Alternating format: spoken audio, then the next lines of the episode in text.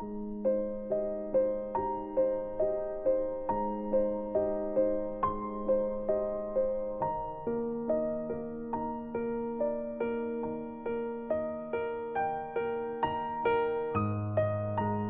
Wonderful Wizard of Oz, Volume 7 The Journey to the Great Oz, Chapter 12. So the woodsman took his axe and began to chop down small trees to make a raft. And while he was busy at this, the scarecrow found on the river bank a tree full of fine fruit.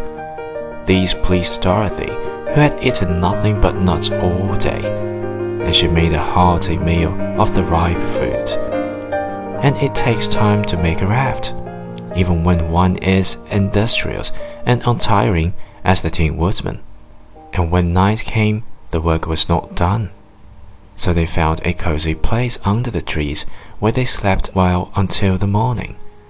And Dorothy dreamed of the Emerald City and of the good Wizard Oz, who would soon send her back to her own home again.